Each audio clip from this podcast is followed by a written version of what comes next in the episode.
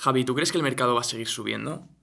Javi, ¿son sostenibles estos valores a medio o largo plazo? Javi, ¿vamos a volver a tener otra crisis? Javi, ¿puedo invertir a largo? Javi, ¿debo venderlo todo y ponerme en corto? Hola a todos, hola a todas, bienvenidos, bienvenidas a un nuevo podcast de Aprende a Invertir con Javier del Valle. Y hoy chicos, sinceramente, de verdad, y solo para el que se quede todo el podcast, porque este podcast yo creo que va a ser brutal. Eh, voy a desvelar un, valor eh, bastante increíble que yo he ido descubriendo estos últimos meses.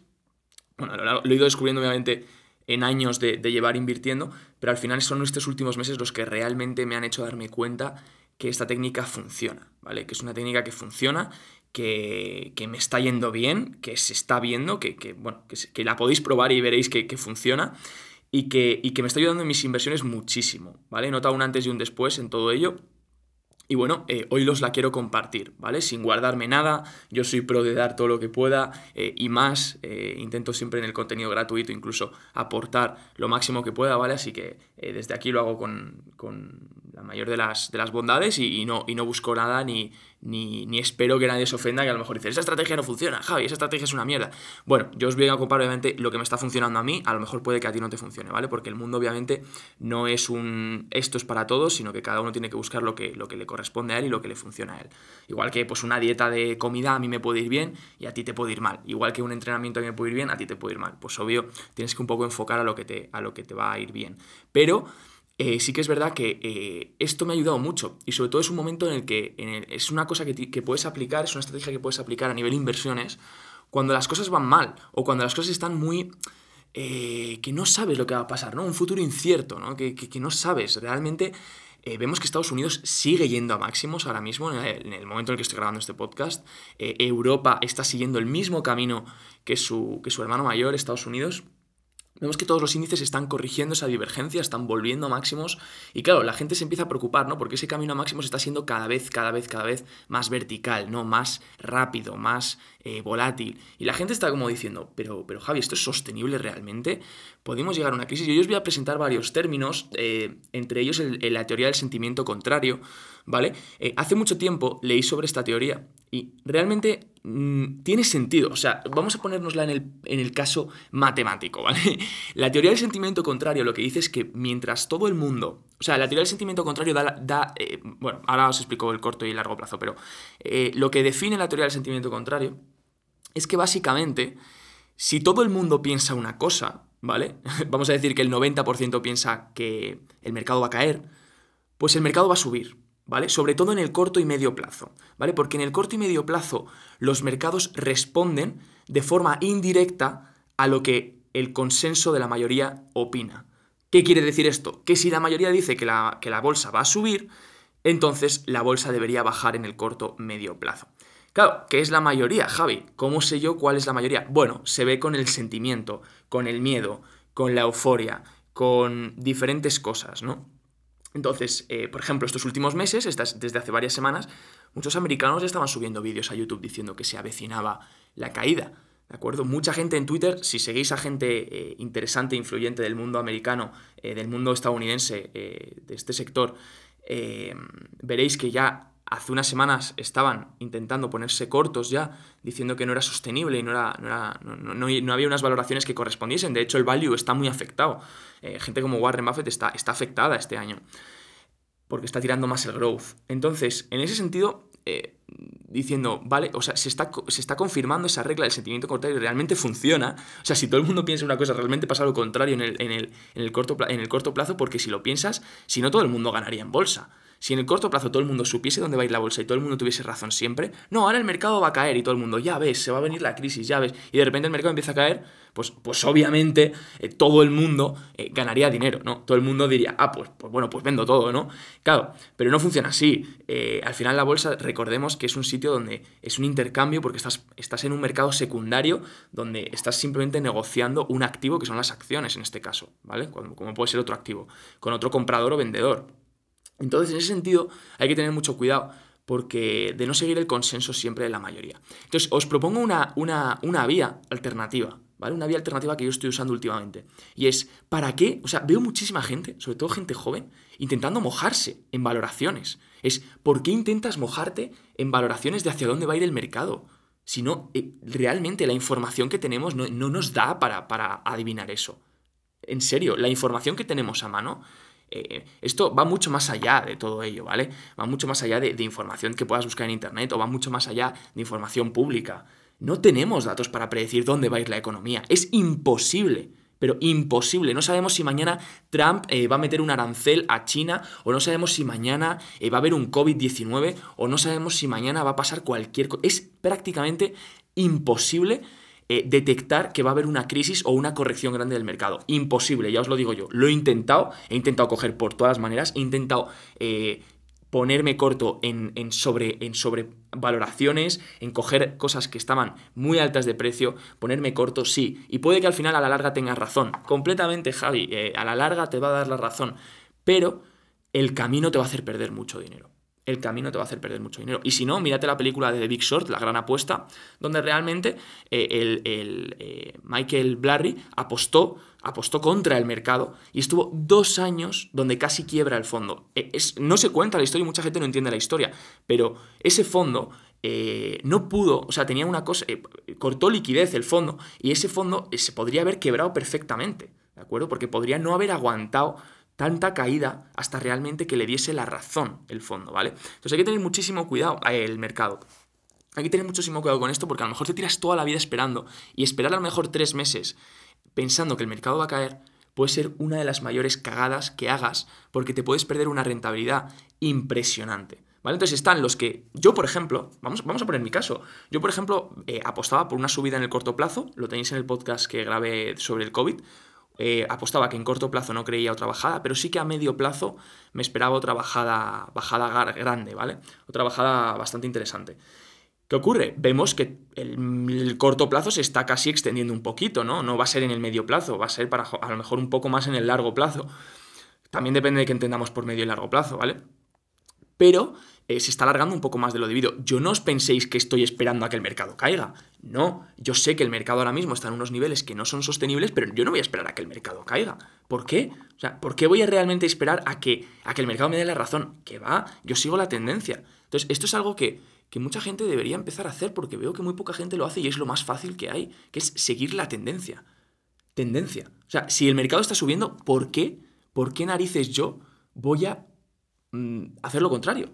Si es que el mercado me está diciendo, corre para allá, y si corres para allá, mm, está la meta al final. O sea, si corres para allá te voy a pagar. ¿Y por qué voy a correr en sentido contrario? Cuando la gente cambie de, sentido, pues entonces yo cambiaré de sentido, ¿no?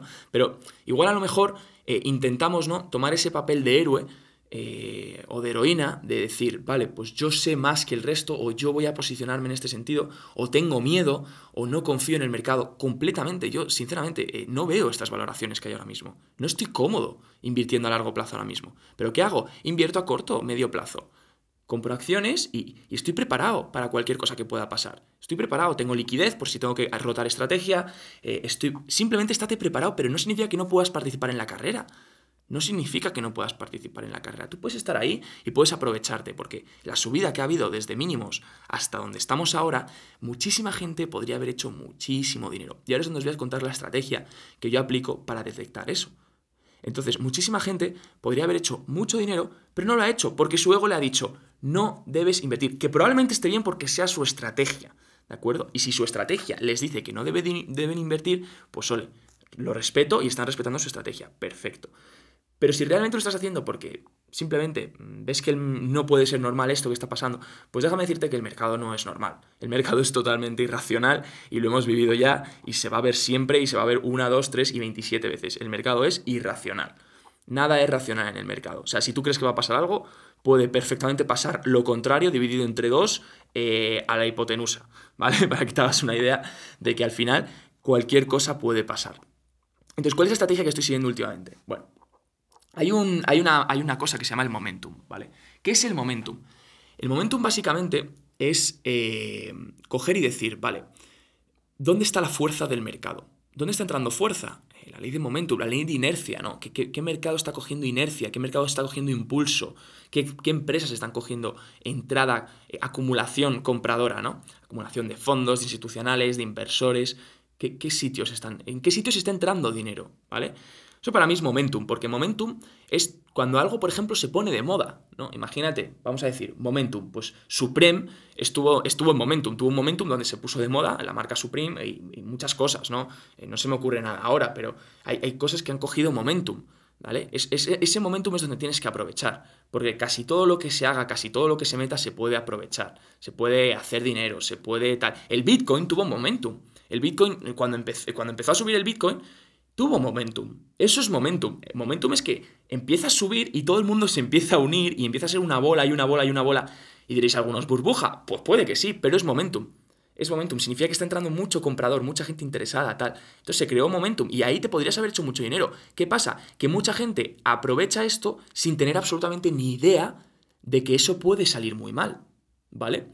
De que eso puede salir muy mal si no te sales a tiempo. Pero eso no significa que no debas aprovecharlo. Yo no te estoy diciendo no te metas en Bitcoin cuando está subiendo el Bitcoin. Al revés, cuando está subiendo el Bitcoin, métete, pero estate muy alerta de lo que pueda pasar. Y corta en cuanto veas algo raro, un signo raro, corta la posición. No digas, no, esto va a seguir subiendo, está corrigiendo. Corta y luego si sigue subiendo vuelves a entrar. No pasa nada, aunque pierdas un poco de rentabilidad, estás, estás asegurando un riesgo. Te estás quitando un riesgo de encima. ¿Vale? Eso es momentum. Entonces, ¿Cómo estoy invirtiendo ahora mismo? Hay que entender, ¿vale? Que cuando venimos de, de una crisis, ¿de acuerdo? Cuando venimos de una crisis, hay sectores, mercados, que, bueno, de, hecho ya hay, sectores y mercados que ya ni siquiera han bajado casi, de hecho el Nasdaq, es, para que os hagáis una idea, el Nasdaq como ejemplo, eh, esta crisis casi ni se vio alterado, de hecho muchísimas empresas subieron, Zoom ha subido una barbaridad durante este año, Zoom Communications, eh, empresas que han ido subiendo eh, porque al final no les ha afectado tanto la crisis, entonces la gente, al final, tienes que entender que la gente tiene que mover el dinero, ¿vale? Cuando todo pasó, cuando la crisis pasó y la gente y todos los activos estaban bajando, eso es normal. Los activos, cuando hay una crisis al principio, los activos tienden a correlacionarse. ¿Vale? ¿Qué significa eso? Que todos tienden a actuar igual. ¿Por qué? Porque la gente saca el dinero de todo y lo mete en el banco, porque tiene miedo. Entonces necesita liquidez, ¿vale? Para poder actuar en función de lo que haga. Pasan unos días y la gente va viendo lo que está pasando. Entonces ahí es cuando ya toman posición. Posición defensiva o posición eh, de ataque, ¿vale? Creo que el mercado va a ir hacia arriba o creo que el mercado va a ir hacia abajo. Si creo que el mercado va a ir hacia arriba, compro una serie de cosas. Si creo que el mercado va a ir hacia abajo, compro otra serie de cosas. Por ello, luego los activos refugio empezaron a tirar, ¿vale? Mucho más que el mercado. Y ahora el mercado está tirando mucho más que los activos refugio, porque esa estrategia ha cambiado. Porque ahora la gente ve el mercado alcista y los activos refugio, de hecho el oro durante estos últimos días ha ido cayendo, ¿vale? Entonces, eh, ¿cómo detectar estos sectores como momentum? Bueno, pues eh, lo que tenemos que hacer, lo que tenemos que entender es que de una leche que todo ha caído, ¿vale? Vamos a ponerlo en el caso de una crisis, ¿vale? Una leche que todo, todo ha caído, todas las acciones han caído, todos los sectores han caído, casi todos, ¿vale? Pero por ejemplo, el Nasdaq, el tecnológico, no se ha visto casi afectado, de hecho ha subido. Bueno, pues ahí hubiese sido oportunidad meter en ese sector de momentum, porque estaba teniendo momentum ese sector cuando todo caía, o cuando la crisis seguía, o cuando eh, las empresas estaban recuperando, las que realmente recuperaron las primeras fueron las tecnológicas, porque la gente tenía más confianza. El Nasdaq volando. ¿Qué ocurre? Cuando el Nasdaq ya ha volado mucho, nos estamos dando cuenta que de repente eh, el Nasdaq durante unos días, estas últimas semanas, no está tirando tanto. Las tecnológicas ya no están volando lo que volaban, eh, están un poquito más, tranquilas, el Nasdaq está por debajo del SIP del Dow. Y es que si te fijas y miras los índices, el Dow y el SIP están mucho más atrasados que el Nasdaq. Entonces, eso significa que el Nasdaq, que el Dow y el SIP se tienen que poner a la altura. Entonces, hay sectores dentro del Dow y del SIP que están infravalorados y que todavía tienen mucho más rango de subida y recorrido que el resto de empresas del Nasdaq o de otros sectores. Entonces, ¿qué ocurre? Que tú puedes detectar sectores que están empezando a tirar. Esta última semana, por ejemplo, ha sido la semana del, del, momentum, ha sido de bancos, eh, rates, aseguradoras y aerolíneas. Cruceros se podría decir también, pero no, no tanto, diría aerolíneas más. Todas esas han volado estas últimas semanas, porque hay momentum. Entonces tú aprovechas ese momentum. La gente dice, no, es que ya es tarde, han hecho un 10%. Os doy un ejemplo. El fin, estamos a martes, el viernes pasado compré eh, Boeing, ¿vale? Porque estaba el, estaba el momentum de las aerolíneas. Compré Boeing, llevaba ya un más 10% ese día. Y aún así, entré acabó en más 12, le saqué un 2% y este lunes ha hecho un más 10, creo. Entonces, eh, ahora veré si cerrar la posición y haber aprovechado ese 10%, 15% que le he sacado la posición, porque hay momentum. Porque el momentum me está dando la razón. Porque si hay fuerza compradora entrando, yo tengo que posicionarme y tengo que aprovecharlo. ¿Esto es arriesgado? Sí, es arriesgado porque puede que justo cuando te estés metiendo tú eh, se vaya el momentum y se dé la vuelta. Pero tienes que estar alerta. Si estás alerta y estás pendiente y no te importa en cuanto ves un signo raro o realmente una caída así que no te gusta, cortar pérdidas y aceptarlas, entonces el momentum es para ti. ¿De acuerdo? También, por ejemplo, vi momentum en el IBEX. IBEX 35, un mercado que no me gusta nada a largo plazo. Que, dije, eh, lo vi en 7.000 y dije, yo creo que se va a ir a 8.000. Me metí y, bueno, y pues ahora está casi tocando los 8.000. ¿Qué ocurre? Me dice la gente, ¿lo vas a vender ya? No voy a vender hasta que no me dé signos de reversal. Cuando me dé un signo de reversal, venderé y me pondré en corto. Y ya está. Y aunque tenga que esperar a que confirme que realmente va a empezar a caer, pierda esa rentabilidad de subida, a lo mejor pierdo un 3%, un 4% de diferencia, y luego encima pierdo esa oportunidad de ponerme en corto durante un 3-4%, pues sí, efectivamente, estoy perdiendo un 8%. Pero realmente estoy esperando la confirmación, que es mucho más importante, porque me estoy quitando un montón de riesgo. Entonces, me prefiero, prefiero sinceramente renunciar a un 8% que, que arriesgar. Prefiero, prefiero tener el riesgo más controlado, ¿no? Y eso, y eso es lo que, lo que yo creo que es la clave, el momentum. Invertir en sectores, intentar identificar sectores, tendencias. Hay muchos mercados que están mucho más infravalorados que el americano ahora mismo y que tienen que corregir esa divergencia, aunque sean una mierda, ya os lo digo, aunque sean unos mercados de mierda. El momentum no estamos hablando de invertir a largo plazo, estamos hablando de aprovechar momentum. Estamos en momentum, como su nombre lo indica, momento. Eh, aprovechar el momento, ¿vale? Entonces, eh, es una buena estrategia, me está funcionando mucho y os invito a probarla. Una buena herramienta que podéis usar son los, es el, os vais a finbiz.com, F-I-N-V-I-Z.com, y en finbiz.com tenéis un apartado que pone Map. En el Map podéis ver por mercados, eh, tiempo y sectores cómo está tirando cada, cada uno y las empresas que, que, más están tirando de cada sector. Entonces, desde ahí, si lo ponéis en One Week, ¿vale? Podéis ver, eh, esta es una herramienta que es brutal, si sabéis usarla, os, echarle horas y aprenderéis a usarla y, de, y en unos meses o en unos años estoy convencido que vendréis y me diréis, oye Javi, muchas gracias por haberme enseñado esta herramienta y por haberme enseñado a dedicarle tiempo, porque claro, la gente la ve por encima y dice, nah, sí, es un mapa que me enseña cómo van los sectores. Ya, cabrón, pero ponte a estudiarla porque te dice muchísimas cosas y sobre todo porque puedes ver lo que ha pasado en un día, en un mes, en una semana, en un año y puedes identificar sectores que están infravalorados, mercados que están infravalorados, eh, sectores que todavía, eh, que, en el año están perdiendo dinero cuando ahora todo el mercado está recuperando y que a lo mejor les queda subida por recuperar. No lo sé, es interesante ver eso, ¿vale? Y mm, eh, detectar sobre todo en la última semana el momentum que entra en diferentes sectores porque ves de repente sectores hinchados y se ve muy bien. Si os metéis ahora, los que estáis escuchando este, este podcast, el martes 9 de junio. Si os metéis ahora, veréis lo que os digo de aerolíneas y de, y de, bancos. Y era muy predecible que iba a entrar momentum en ese sector. Y era muy predecible que se pudiese haber entrado ya incluso hace tres días, cuatro días, ¿vale? Y haber aprovechado aún más la subida.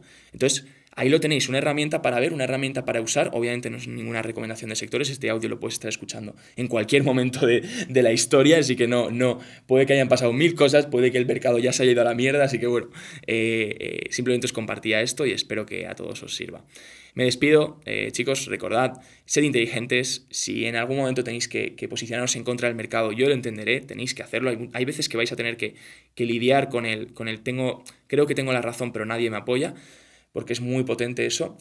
Eh, y ahí es como se hacen realmente las grandes fortunas, pero también en, el tiempo normal, en, en, el día a día, intentar aprovechar estos momentums, intentar aprovechar eh, los sectores que están tirando intentar seguir la tendencia. Y cuando la tendencia se dé la vuelta, pues la seguimos hacia el otro lado, con defensivas, con refugio o incluso poniéndonos en corto. Y ya está. ¿Vale? Así que bueno, me despido, espero que te haya gustado. Recuerda que tienes abajo mis redes sociales, puedes escribirme, me alegra mucho cuando me mandáis un mensajito, me decís, oye Javi, me encanta este podcast, oye Javi, este podcast, sabrías cómo puedo implementarlo, tal, lo que sea, ¿vale? Intento responder a todos y, bueno, me despido por hoy, que tengáis un una feliz semana. Hasta luego.